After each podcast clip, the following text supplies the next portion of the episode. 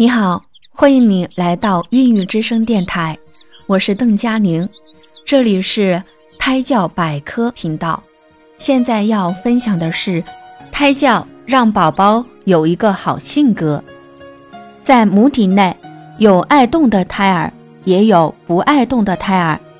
一旦出生之后，人们立即就会发现他们在个性上的差别，有喜欢睡觉的婴儿。有睁着眼睛张望的婴儿，也有手足乱动的婴儿。在哭泣的方式上，既有大声嚎哭的婴儿，也有低声长时间哭泣的婴儿。随母体内环境和母子组合的不同而各有不同。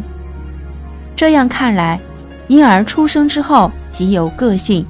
而这种个性与母亲妊娠期间的环境、生活方式、身体状况等因素有密切关系。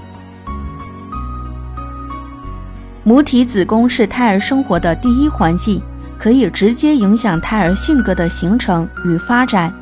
在子宫内环境中，如果感受到温暖、和谐、慈爱的氛围，胎儿幼小的心灵将得到同化。可逐渐形成热爱生活、活泼外向、果断自信等优良性格的基础。